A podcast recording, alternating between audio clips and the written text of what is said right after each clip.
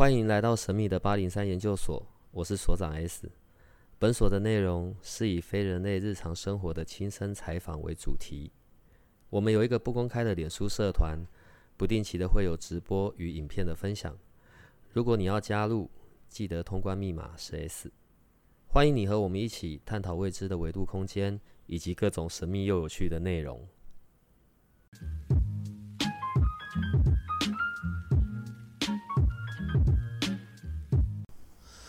呃，可能长期听我们的节目的听众朋友，当然知道啊，灵魂事务所跟我们的关系，对，就像是用老公老婆也不太对，好朋友关系，嗯，好。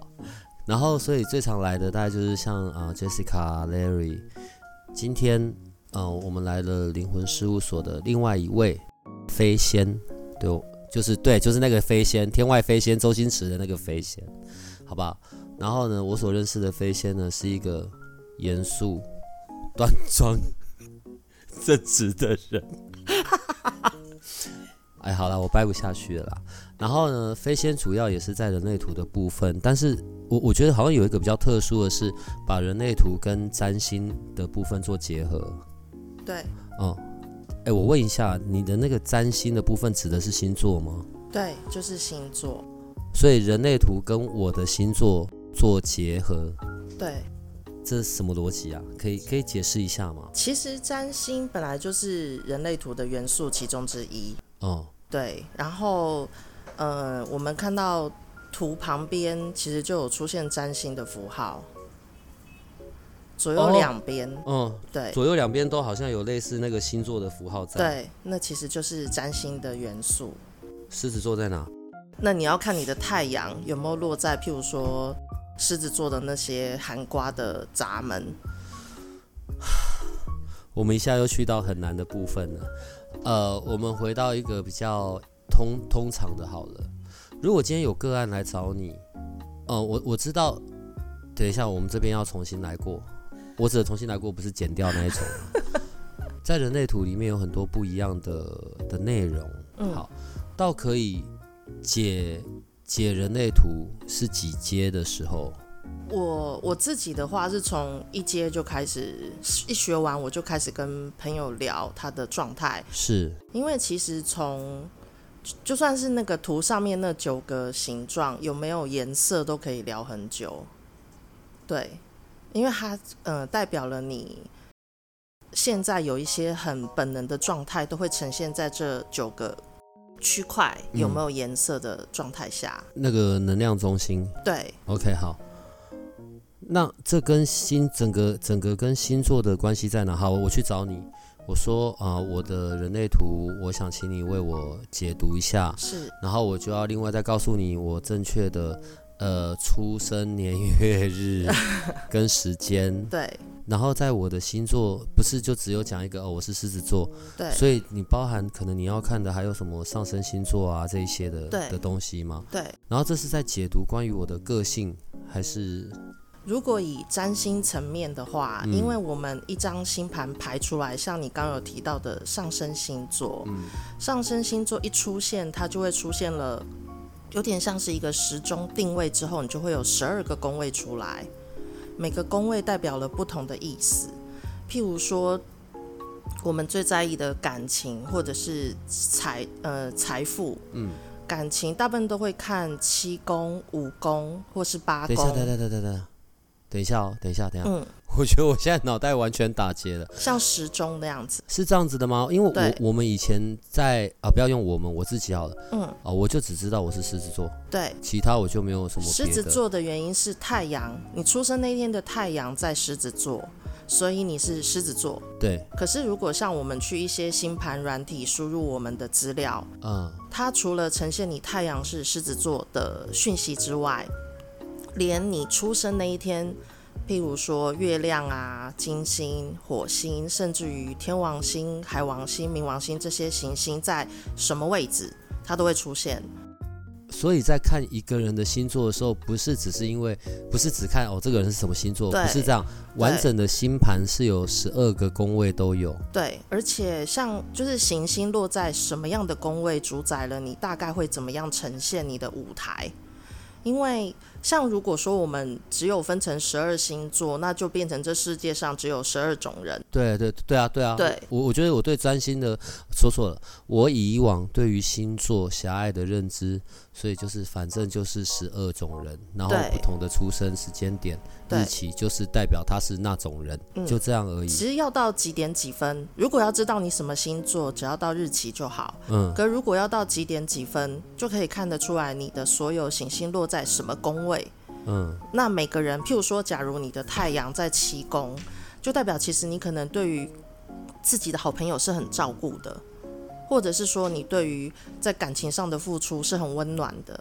但如果你的太阳落在二宫，你可能在意的就是关于如何去定位自己人生的自我价值，或者是你会很在意我关呃关于我自己的财富要怎么样呈现，就看它对应什么样的星座。等一下哦，所以像我上网的时候，我也可以自己在一些网站上面找到星盘的这一种。对。这种这种出现是不是？对，其实像现在在 Google 里输入星盘，就会有一个占星入门还是占星什么的那个网站，它里面就可以输入资料，可以找得到。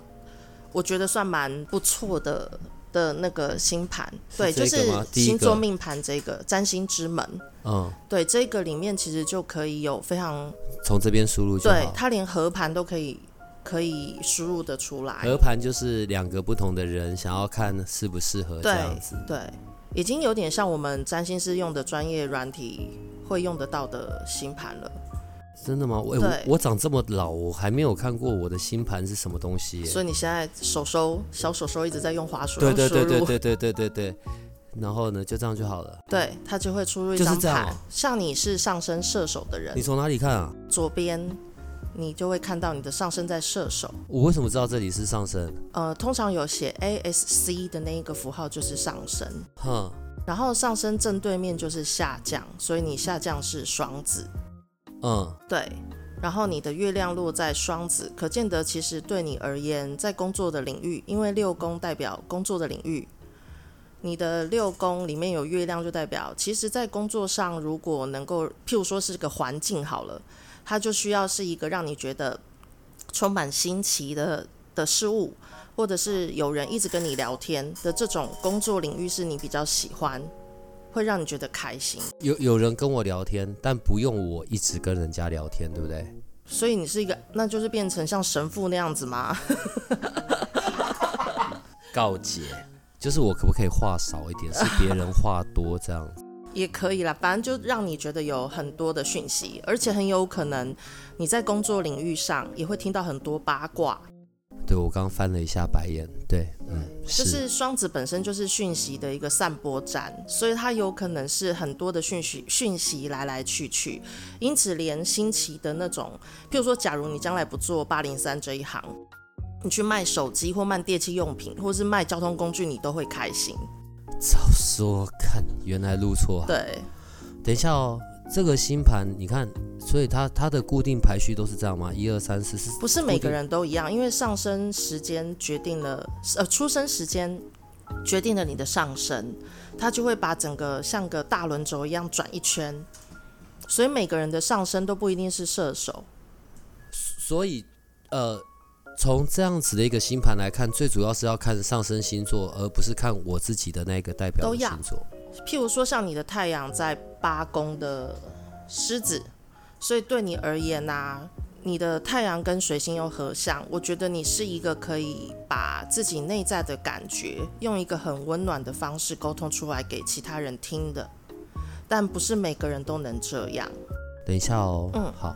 星盘在这里，对，所以你刚刚大概讲了一些，可是那像这一些跟我的人类图又，人类因为星盘有很多是呃，他会讲一个概率，就是你的状态，嗯，而且星盘是可以借由你现在的这张图去看到现在流年的行星之后，你大概会在哪个领域发生那个事情。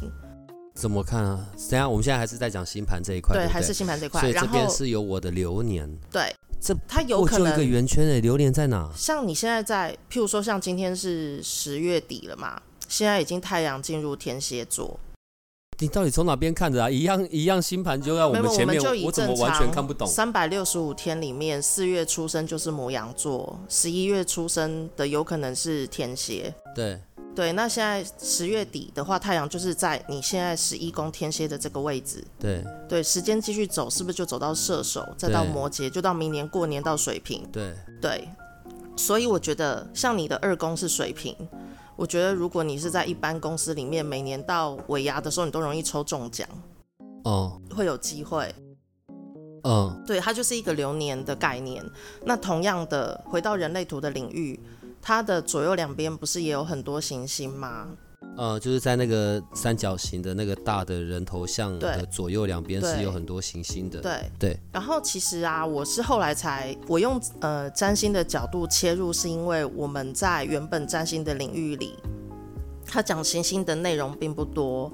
然后我是到有一天在看某一个人的图的时候，突然发现呐、我举个例子好了，像在占星里面，海王星本身是跟灵性层面有关系的嗯一个行星，或者如果你不走灵性层面，就倒数第二个，对，倒数第二个这个，然后或者是说，呃，如果他不是走灵性层面的人，他可能很容易会觉得对于很多事情没有把握，有种不确定感，就像在雾里面伸手不见五指的那种感觉。嗯，那你知道人类图有六十四个闸门，对，有些闸门是在乎细节的。嗯假如你你的海王星落就是刚好有碰到这些在乎细节的闸门，你就会永远都搞不清楚细节的重点在哪里，或是我到底抓到细节的脉络了没？嗯对，就是它会有嗯加强或者是削弱那个闸门的能量的一个感觉。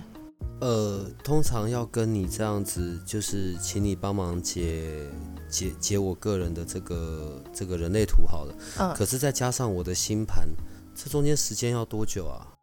我有时候我大概我目前讲最短大概两个小时，可是我有讲最短啊！对讲过最久大概六个小时。哇塞，嗯，好划得来哦！聊宇宙无敌久啊！对，因为这个很多东西是一个，你知道，就是我们已经习惯了我们生活的状态。我觉得人类图或是占星都会让你用一个有机会用一个比较有根据或是理论的东西，突然醒觉到原来我的状态是跟这个相关，有一个脉络，会聊很久。可是我要找你解盘，我要解什么？我的我的意思是说，我有时候觉得很有趣。好，我呃，我我现在只是举例啊。嗯假设我们去算命，然后再讲的很多过去的事情，然后那就已经发生完了嘛。不管你对于过去再怎么准确，可是对于未来那是没有办法确认的。只是有些可能比较厉害的，有的时候就说，譬如我去算命，然后老师就说，哎，什么你到几岁之后啊，你要小心啊，你有一只眼睛会瞎掉啊。哦，你到几几岁的时候你要小心啊。会阳痿，我今天在一开始的时候才说又震惊又高贵。灵魂事务所的人呢，就是震惊超震惊撑不住大概十分钟左右吧。对，但放心，从来没有讲到过阳痿这件事，真的没有。好，然后呢，我们刚刚讲到哪？好，重点来了，所以我去找你去去为我去为我解盘，去为我看这个，我可能还是很在乎我将来会遇到些什么事，我要怎么样可以趋吉避凶。所以像这样子是可以看得到的吗？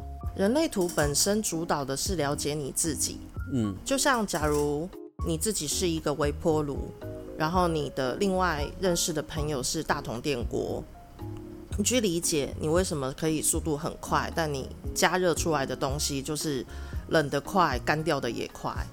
就是，可是电锅呢，就是它虽然加热时间比较久，嗯，但是它就是可以让这东西温暖又充满水分，哎、这个比喻其实很不赖耶。嗯，去了解你的功能，但是我们不用去预测电锅接下来要弄热什么样的鸡汤或者是馒头，我们只要知道我有什么功能，我可以创造什么样的未来。所以这样说，应该是如果我在这一块我是有更多理解的话，对于我未来做选择的这件事情，反而会是比较有有帮助的。对我比较不会做出错误的选择，我比较不会做出冲动的选择，对是这样子的。对，呃，好，我觉得这个东西到这边先暂时停一下。嗯，你呀、嗯，你怎么会认识他们两位的？然后他们两位怎么有办法这么快把你弄得这么歪？我觉得物以类聚。他们现在不在，你可以说。我那时候是呃，因为朋友让我知道有人类图的关系，嗯，所以我就开始学人类图。那人类图分析师必须要念完七阶嘛，嗯，当时那个我在念四阶的时候，我后面坐的就是 Larry，所以你有感受到一双炙热的眼神，没一直盯着你的后脑勺。没有，我们当时完全不互动，我们就是座位坐了一年，从来没有讲过话。一年呐、对，就是他有，就是从我们我跟他之间的那个位置的是一条分形线，就是他他们那一群好朋友全部都坐在我们后面，嗯我的好朋友都坐在我的左右边，嗯，。对，然后我们就各自有各自的朋友，所以我们完全不会互动。啊，后来是因为是因为有一天我有一件事情想请教 Larry，因为是关于我想了解一个一个人的状态。然后那时候因为我的组里面有一个同学跟他很要好，所以那同学就陪我去找 Larry。对，然后那一天他也是呈现一个傲慢，不想理你，嗯，脸臭。就是有订餐让我们吃的很饱的一个大 一个状态。嗯，然后让我，他那时候讲了一句话让我蛮感动的，就是他跟我说“知无不言，言无不尽”，我听得很感动那。是因为你太单纯了。我真的是他认识的所有人，他都是这样讲话。靠背，你现在才知道你被骗了。对。然后那时候是第一次，就是慢慢的认识这个人，但我还是觉得跟他很有距离感，因为嗯在人类图的理论里面，我是二四人，四爻本身是需要朋友花时间去建立关系的。二四的人需要花时间建立关系。对，OK，好。对，所以我认为的朋友是他真的已经跟我度过一段时间，然后我也确定他是很在意我这个人，我才会觉得那是朋友。嗯，但 Larry 对我来说就是一个，当时我会觉得就是可能我对他来讲是个过客还是什么的感觉。敷衍，意思是这个嘛，对不对没？有没有，我没有觉得他敷衍，就连敷衍都称不上。对，然后后来，呃，有一天，就是我，哦，对，我要讲的是，我知道，我我第一次看到 Jessica 是因为那一天就是去 Larry 他们那边，嗯要跟他聊天的时候，Jessica 刚好结束一段问世的的任务，他要离开前，然后他就有叫我，对，但当时他很热情的叫我，就是很开心的叫我这样。我那时候有点害羞，因为第一次见面，所以我就礼貌性的点个头，然后就往后面躲。对，然后谁知道，对，物以类聚，然后后面就变成了这个样子。对，对，呃，在这样子人类图的解解盘里面，呃，因为好像还有分不同的项目，哎，对。你可以大概讲一下是有哪些哪些项目吗？以分析师的那个拿到的认证里面，其实是有个人截图，嗯。就是你这张图，我会去跟你聊你的类型啊，就是它的一张图输入之后，上面会有类型、人生角色定义，还有包括怎么样使用你的内在权威跟策略，然后跟你聊你的非自己的主题这些，嗯，然后再来就是譬如说也有流年，人类图其实也可以解流年。然后解河图，这些都是可以看得到的。河图大概就是像我们以前讲的合八字的那种意思，对不对？我其实没有在那个这个领域学过合八字，我是有点好奇。但如果说是以占星的领域来看，其实也是有合图。然后我觉得，以占星的角度来说是，如果我遇到你这个人，那你的所有行星会落在我的宫位里的哪些地方？譬如说，像我觉得你是上升射手，你可能对于射手座的人会比较没辙。敢真的呢，好，因为他合图的时候太阳都会落你十二宫，或者是射手也会觉得跟你在一起讲话有些有一种说不太清楚的感觉，他没有办法完全展现他自己，也有可能，嗯嗯，这就是河图的两个人在一起都会有一个状态。因为之后你还是会常常来，好吧？我觉得我们今天比较多一点的部分聊一下关于跟这个星盘有关的。呃，我我举例哦，嗯，像我们以前啊，像我个人好了，如果在我个人过去的认知里面，因为我只知道十二星座，所以就讲一个很主观的，好了，嗯，呃，狮子座，嗯，一定跟母羊很好。我们我认知大概就只有到这样，嗯。对火象的，就是你知道几个就很好。对对对对。可是如果照刚才的说法，我们还得要从这边来看，谁比较适合这样子。以你的图，你会不会觉得其实你跟狮子或是母羊比较容易相处？但是对射手，你会比较比较要花点时间。嗯。因为主要是因为你的就是好不好展现，像有些母羊。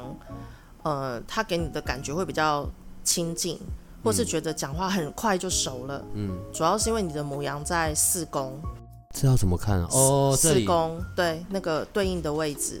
哎，我我我还是要问一下，这个意思表示我我在十二宫都有我吗？都有行星的影响。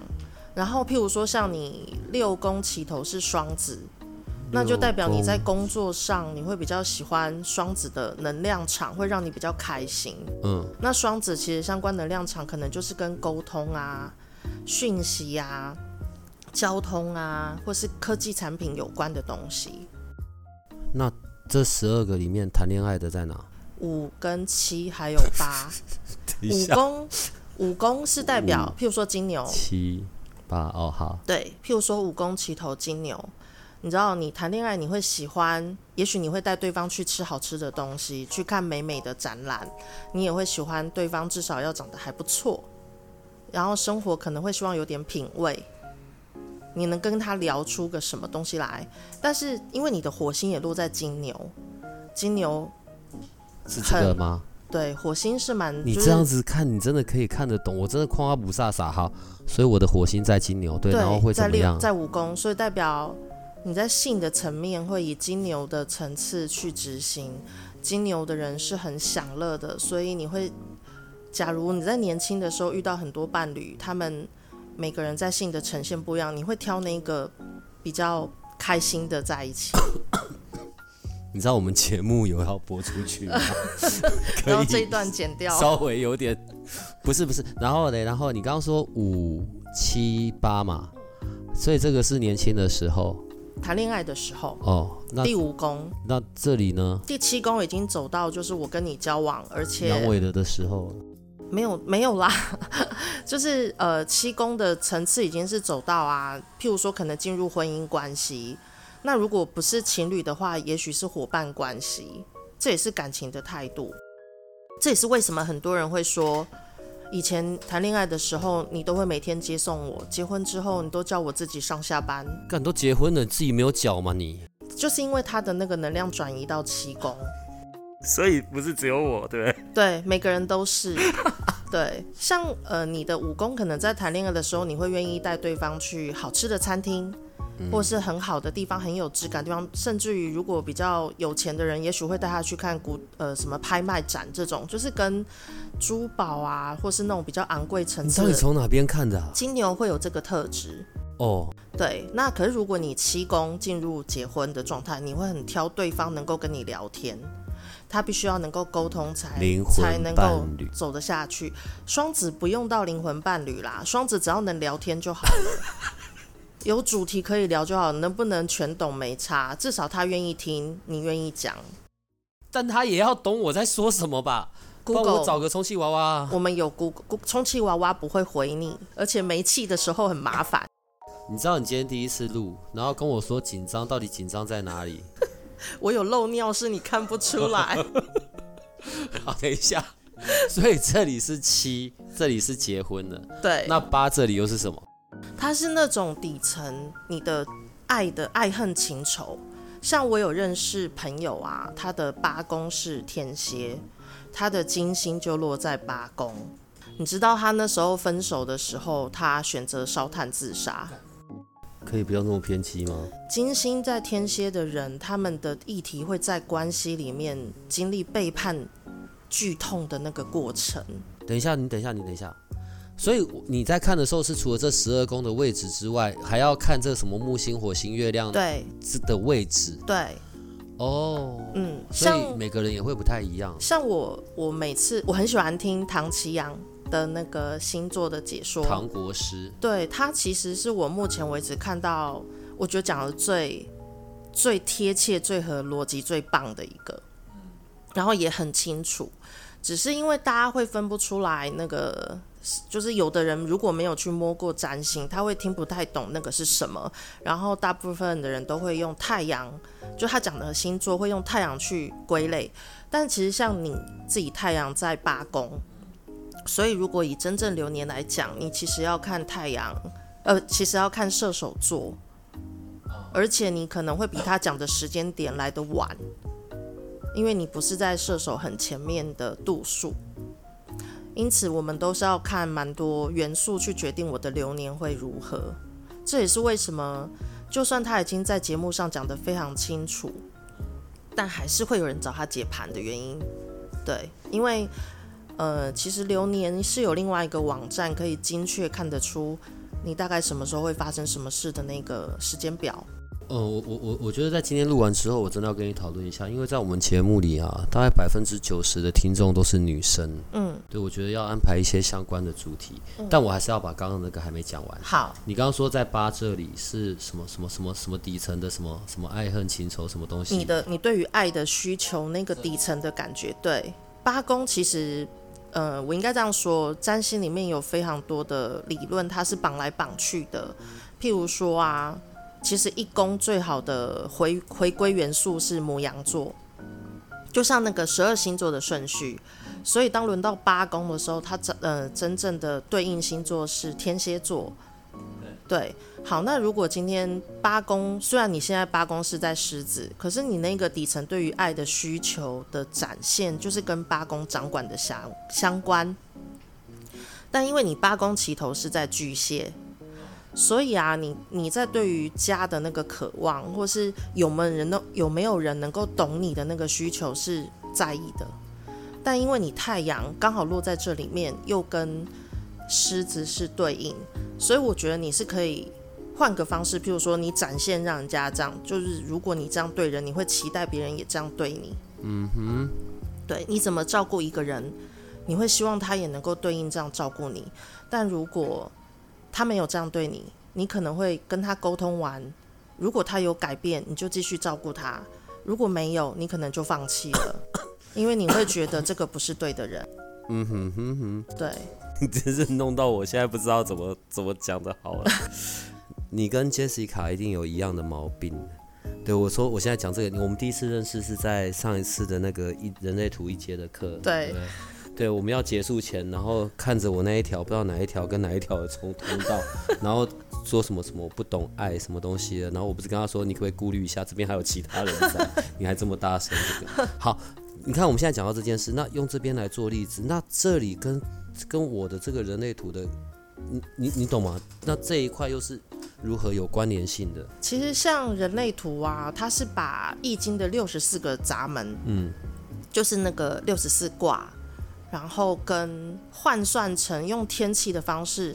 我是后来有一次 Jessica 就是带我开课的时候遇到一个博士啊，他是对这种节气非常非常了解的。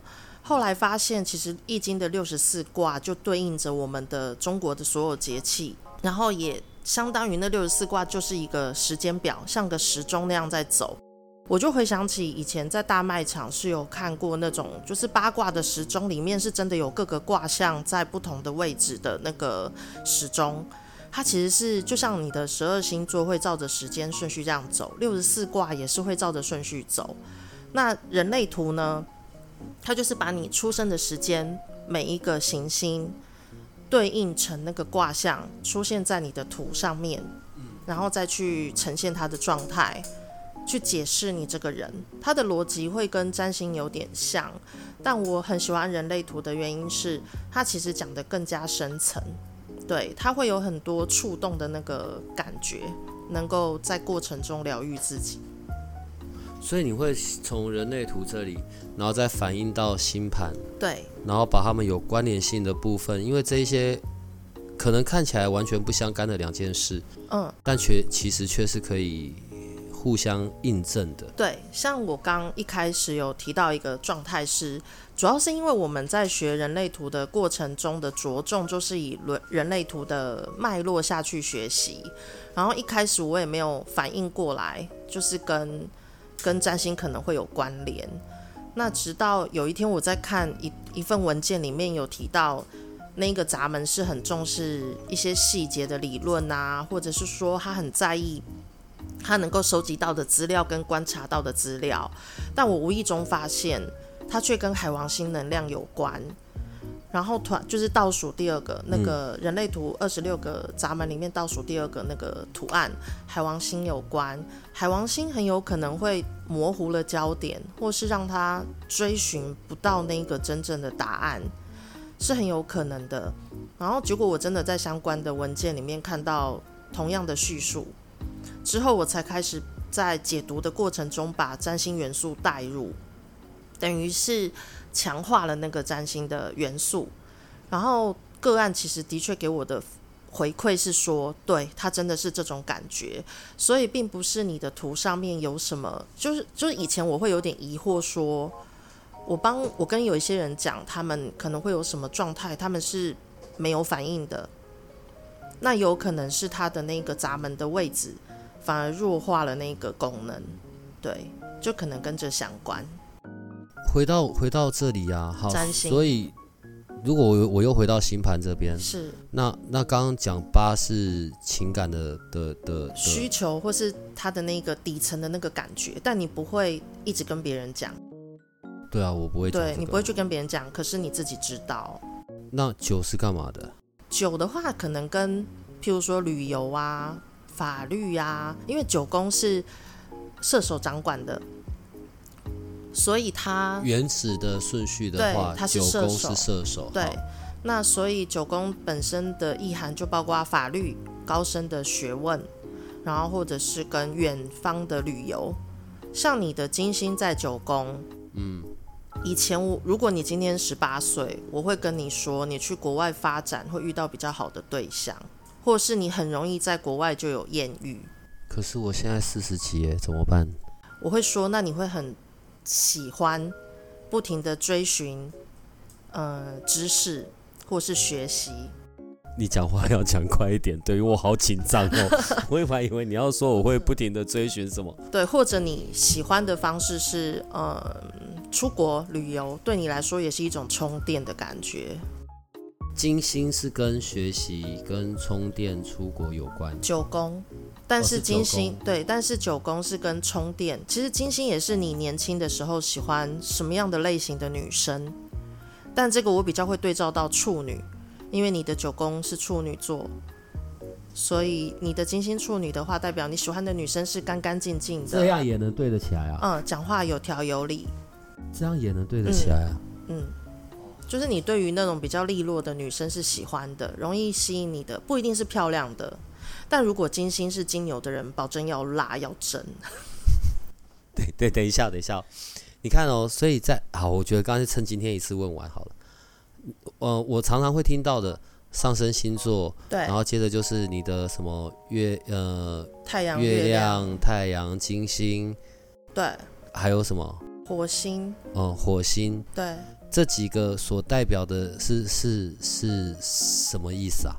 嗯，以占星来说啊，太阳就是你展现你自己的方式，所以你很本能的有些状态，你就是会用那样子的方式去呈现。太阳就是我自己的那个星座。对，OK，所以太阳对，就是原始的样子，有点像说，呃，太阳是一个人，然后星座是一个特质或个性，OK，然后宫位就是一个场景。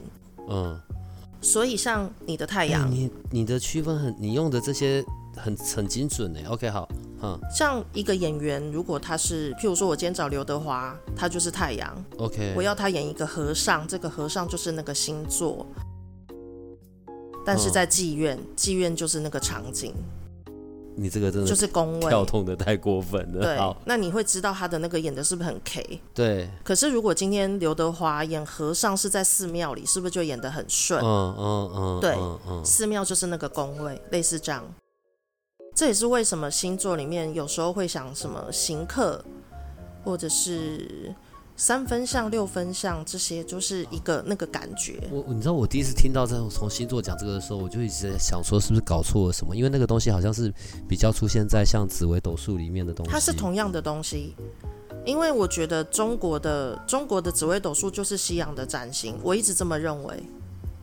我的老师也是这样认为的，嗯哼，对，它是同样的东西，只是因为华人不会有什么双鱼啊什么这种 这种字出现，他们一定是什么什么天机、天璇什么的那种对对对名字，紫薇七对杀，对，其实如果今天呢、我们全世界都不讲星座，我们聊的是说，哦，现在天机来到了你的夫妻宫、你的田宅宫，我们听久了也会很熟，我们就会大概知道说，哦，我跟你讲，你就是那个紫薇入什么飞门什么之类的那个那样的感觉，我们就会知道那是什么感觉。可是因为华人世界很少。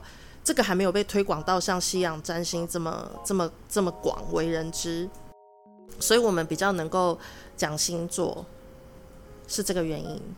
太阳星座是我本人的嘛，然后上升这一个是射手是我的比较个性上的，上升以前我看文献上面是说，三十岁之后，你会大概走射手的那个个性。三十岁之后我看的是上升星座，对，就是以前我有看文献这样写，然后可是我在学占星的时候，我们老师讲了一个很有趣的顺序，但我不确定我有没有记错，就是蛮西，我们节目从来不负责任的，好，反正都灵魂事务所。对，都是灵魂事务所要负责对，就是当我见到一个人的时候，第一面的感觉是月亮。你怎么老是有新的东西啊完全颠覆我对你的我见到这个人的，我对他的第一眼印象是他的月亮星座。，对，像我月亮是巨蟹，你第一第一眼看到我，应该就觉得我是一个防卫心很重，然后觉得脸很臭的一个人，哦，我在那个部分真的还好哎，因为我们是在灵魂事务所因为你那天迟到。。灵魂事务所的共同点就是不会聊天。好，没事，好，来我们继续。然后接下来看到上升，我对他的第一眼印象是反映在他的月亮，当他还没跟你讲话的时候，但是他一开口之后，你会觉得是上升，嗯，然后之后感受到他的太阳，因为越聊越多，会看到他的个性层面。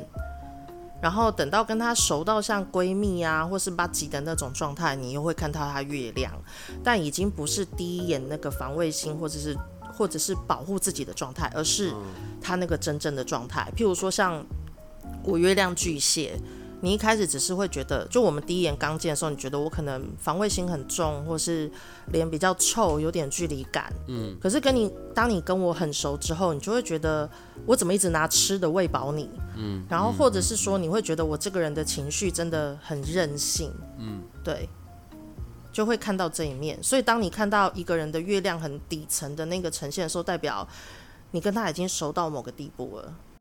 所以照这个看，我的月亮在双子，哎，嗯，看我超讨厌双子座，哎，我靠，你知道为什么吗？为什么？它在你的下降。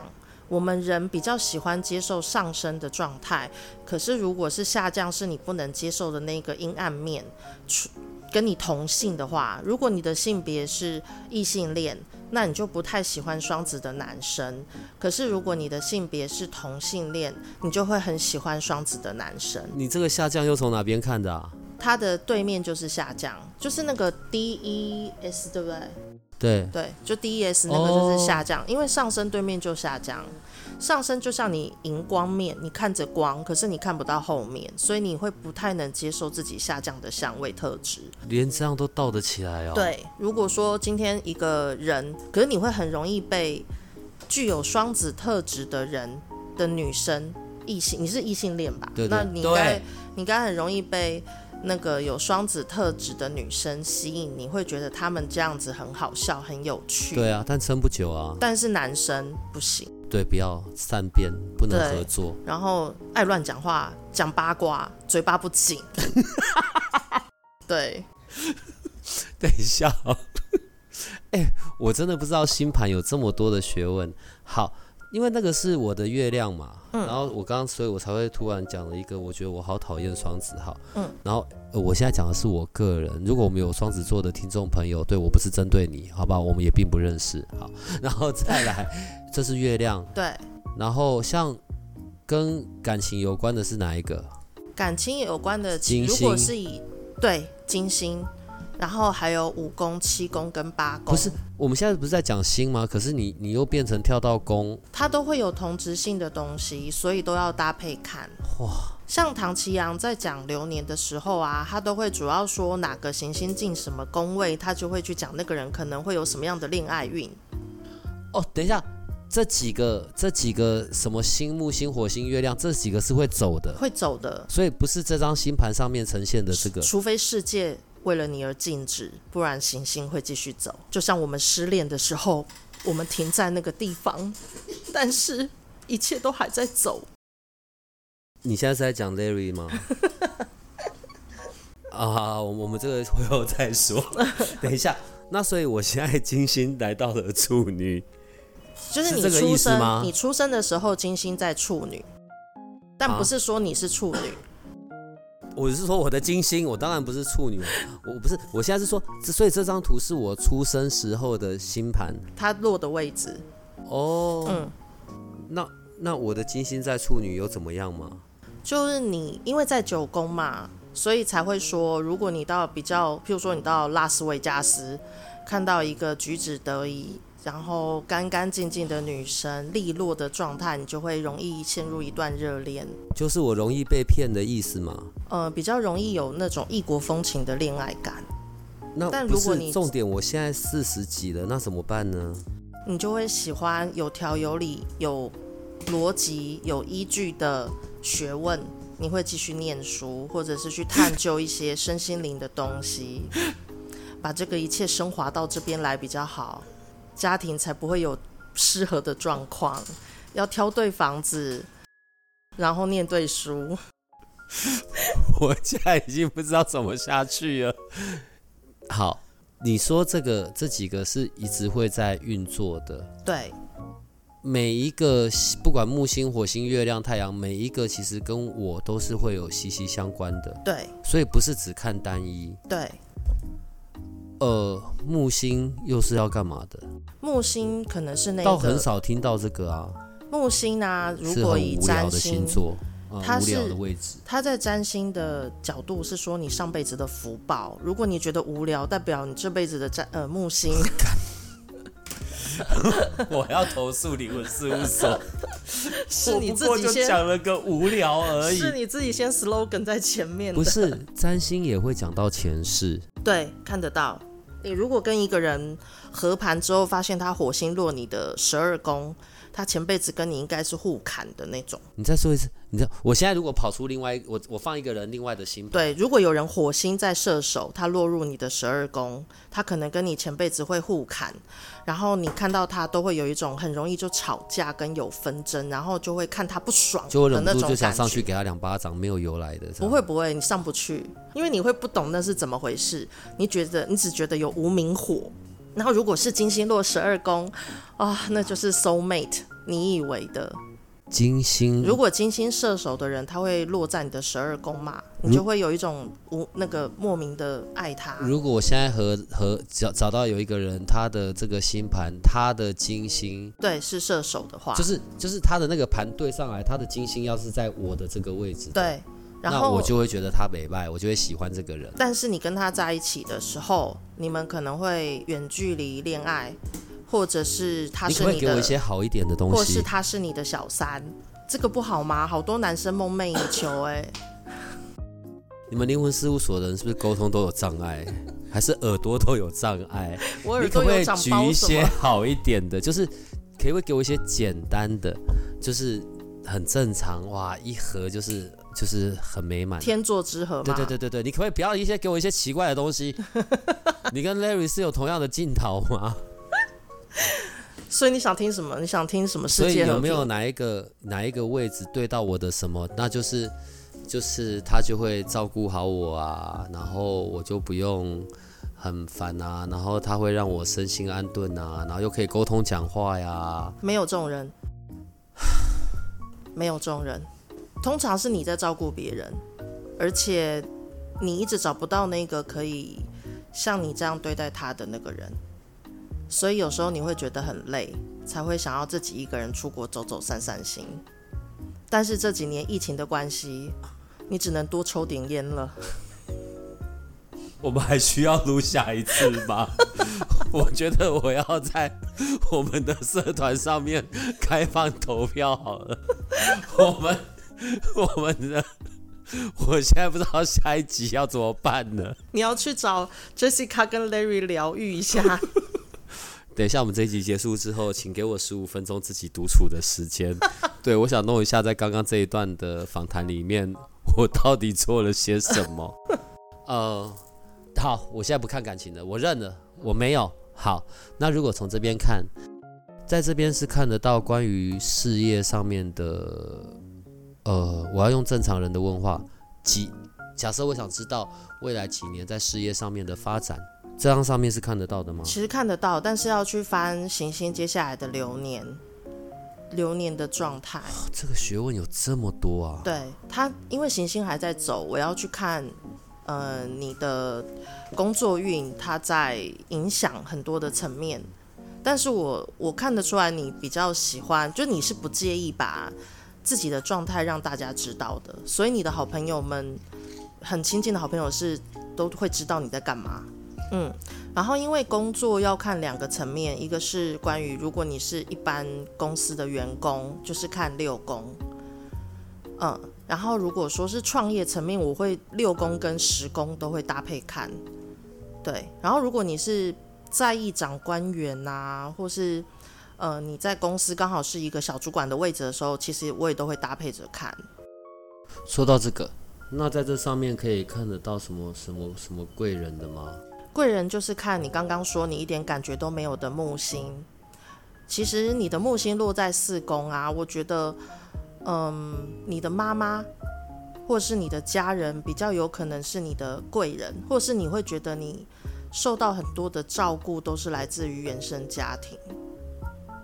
对，然后这样子也让你很很稳定的安全感，也能够自在的展展现你自己。你现在讲到一个字眼，安全感。嗯，所以从这上面也可以看得到关于安全感的来源。好，你你你知道现在刚好讲到这个关键字，对，因为在我们在在一阶的时候，对，我们讲到这一个这个叫做直觉中心，所以我只记得说，因为在这里，然后我是空白的，还有这一个闸门，所以我是很没有安全感的。我我脑袋只记到这里，我我我不太确定我的记忆是不是错误。它是跟安全感相关，没错。那然后好，假设在我的人类图是这样子，嗯，那再回到星盘上面，那所以关于我的安全感的来源，或者是关于我的安全感的的破口会是什么？呃，其实木星四宫母羊的安全感来源是这个地方能不能让你放心的展现你自己？因为母羊就是那种比较。呃，它有点像是比较热情、冲动，或是展现自己，有点像塔罗牌里面愚人的那种感。嗯哼，我为了我的梦想往前追寻，不一定会顾及到什么，就是一股冲劲。嗯，然后但呃，如果没有这样让你展现自己的话，你可能会觉得有点不安，或者是这个地方没有让你这么放心，你可能就会比较不安。然后，但是木星本身也有放大的过程，所以也许你会过度展现你自己，用这个状态过度展现自己之后，反而发生事情。展现过度也会发生事情。对，譬如说，你今天觉得我可以直接穿件薄外套直奔雪山宫顶，然后这个有点像木星过于有自信的状态。这是愚蠢的吧？嗯，然后可能你冲上去之后就吓到了。你从此以后也许不敢登山。哎呦哎，有可能就是人生可能会有这种状况，体验过有这种事件。对，然后我觉得你在直觉中心的的空白的部分，你的恐惧来源可能是因为你以前过度于想要想要去做自己想要做的事情，而被权威人士责备过，或者是被他们约束过之后，你对于这个方面就是。关于踩线这一块，你是会担心跟害怕的。我是会留意这个，而且关于行为这件事，我非常的没有办法忍受那种可能很尖酸或者是很谩骂式的语言。嗯，我我我，嗯，OK，权威这件事情我还好，我不会什么很怕权威，用嗯用怕这个字眼。可是如果是一些很谩骂式的，或者一些很能量很高低，就是很震荡的那一种语言，我是会暴走的，所以像那个会很惹怒我。你你就不适合去国会咨询，你会被那些立法委员气到翻桌。对我，我会直接我，因为我遇到那样子的能量呈现，我是无法忍受的，我可能会更翻倍的回去。对对所以这个是这个的影响，是能量呃直觉中心这一块的对，会。相关模式会有共通点，那个模式会有共通点。你知道，你之后还要再来的。对，我觉得我们不要一次弄不要光光。减肥，呃，再跟你们三位大概再练习个十八年，我应该也可以跟外星人沟通了。我觉得，对，但是我想要用一些可能一般人会问的，就是比较通俗性的问题。哈，假设我带着星图或者加上我的人类图来找你，嗯，我可能第一个会问的是，哦、如果我我是有对象的，我就要把不同呃，就是把我对象的这一些也带来，你马上就可以看出来这两个适不适合，这是一个方向。不是适不适合，是怎么相处。因为我目前看好有过，智慧哦。就没有人是完全合的，真的。我刚你刚才问的那个过程中，就像我之前，我以前以为有这样的人，因为偶像剧看太多，嗯，我会觉得这男人一定要帅、要高、要有品味，嗯，要能陪我聊天，嗯，我跌倒的时候他能冲第一时间冲来把我扶起来，不是起重机，不是起重机，是人把我扶起来。然后他又要会赚钱，又愿愿意为我花钱，又肯懂我的心。然后只我们的择偶标准是一样的。对对。然后，但是啊，后来我我看到我另外一个朋友语重心长的对我说：“你怎么可能要一个事业成功的男人，去花时间，就会却有很多时间在你身上？你怎么可能要一个懂你的每分每秒的想法？他但是他的想法却能够世界观，因为人只有二十四小时，他能做的事情就这些。所以人类图也是在教我们看到对方的优点。”他的强项，而他没有的功能是什么？我有个好朋友，他现在人在美国，嗯他最常在他分被被人甩掉的时候传讯息问我说怎么办？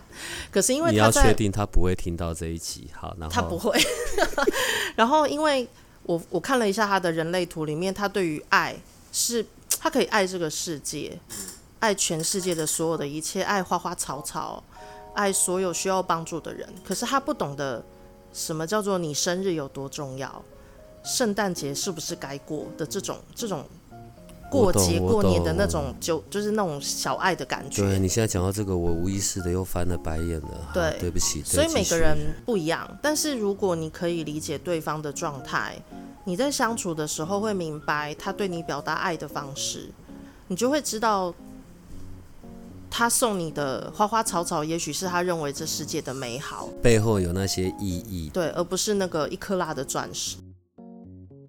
所以，所以正确的那个方向，当我带着另外一个人的星图，呃，人人类图跟星盘来找你，我们在看的是可以，可以，可以怎么样互动，可以怎么样和平的好好的相处，怎么样有机会一起到老到死。好，那另外一个方向是，如果如果我没有另外，我此刻就是没有另外的，我就只有我自己，然后我带着来，我就还有问左手，然后我就，我真的非常确定你一定是灵魂事务所的人，左手右手不一定啦，好不好？然后呢，但是我就是带着这张图来，然后我就来问你，那请问一下，怎么样子的对象适合我？那所以就可以从这样子，你就会从这上面来看，然后给我建议，是这样子吗？我跟你说，我近年来帮人家解占星个案的心得，其实我们会从自己星盘里看得出来，什么样的人会很吸引我们。可是如果不是那个类型，我们连电话都不会给，也不会加赖。但，嗯，再来就是牵扯到，如果要动用星盘来看你的爱情，通常我讲通常，你想要走下去的那个人，会是前辈子跟你有渊源的那个人，我讲渊源是因为在八零三的节目上我讲渊源，我私下跟朋友说都说业障。用原本的说法就好了，业障很好啊。对，因为呃，其实那个感觉真的会很强烈，你没有办法控制，你就是对被那个人吸引，好惨哦。对，然后可是也许那个行星流年的时间一过，你某天结束夜解脱，对你就会在他旁边醒来之后，突然就发现，呃，这哪位？我怎么在这？会有这种感觉。我是谁？我在哪？对。然后也有的人是让你一辈子念念不忘，而且你们在一起的过程已经注定了将来是怎么分开。你也太夸张了吧？真的会看得到，就是某些流年会看得到。哈，嗯，然后所以像我记得我那时候去找 Jessica 问世的原因，就是因为它里面有一句话很吸引我，他说：“你会对那个人有感觉，并不是莫名其妙的，一定是因为有些关系的。”然后，所以我就很喜欢追着他问一些前世今生、前世今生的故事啊。呃，下一次我要录一集，有我们四个人一起，像你录的下去。有你跟我跟 Larry，然后跟 Jessica，对，然后那应该是一个两小时的特辑。对，我想我们应该会录到打起来吧，吵起来，然后很吵很闹的一集。对，然后但是你知道，谈到关于跟关系、跟情感有关的东西的时候。嗯，我我真的是觉得讲也讲不完啊。然后，可是关于关系的处理，是每个人在这一生啊，或者过去一生都在处理的功课。嗯，我只要一想到现在遇到的这个人是我过去的业障，我就觉得人生好乏味。嗯，有的人就明明都不爱，那个爱情的感觉都没有，但是就是一直没有办法离开。也许前辈子他是你的看护啊，所以这辈子换你来照顾他。你在说是前辈子他是我的什么看护？这辈子换你来照顾。但看起来从我的星盘看起来，应该都是我是别人的看护吧？这辈子你都觉得你是别人的看护，对不对？所以意思上辈子好多人看护你哦。八零三的小朋友们，然后我们感谢飞仙第一次也是最后一次来到这里。真的，你们你们单位的人真的讲话都很奇怪，但你下次还是要来，而且下次我们要有比较多的时间放在那一种，如果他是自己要，你你知道我们女生多啦，嗯，他如果自己要看这样子的星盘。关于他的情感，他可以从哪些部分去看到？这样好不好？好啊。那我们今天就先到这里了，哈。好，谢谢飞仙，然后，大家拜拜，拜拜。如果你喜欢我们的节目，请多帮我们分享，并且鼓励订阅，让八零三研究所可以持续成为你探索灵能世界的另一只眼睛。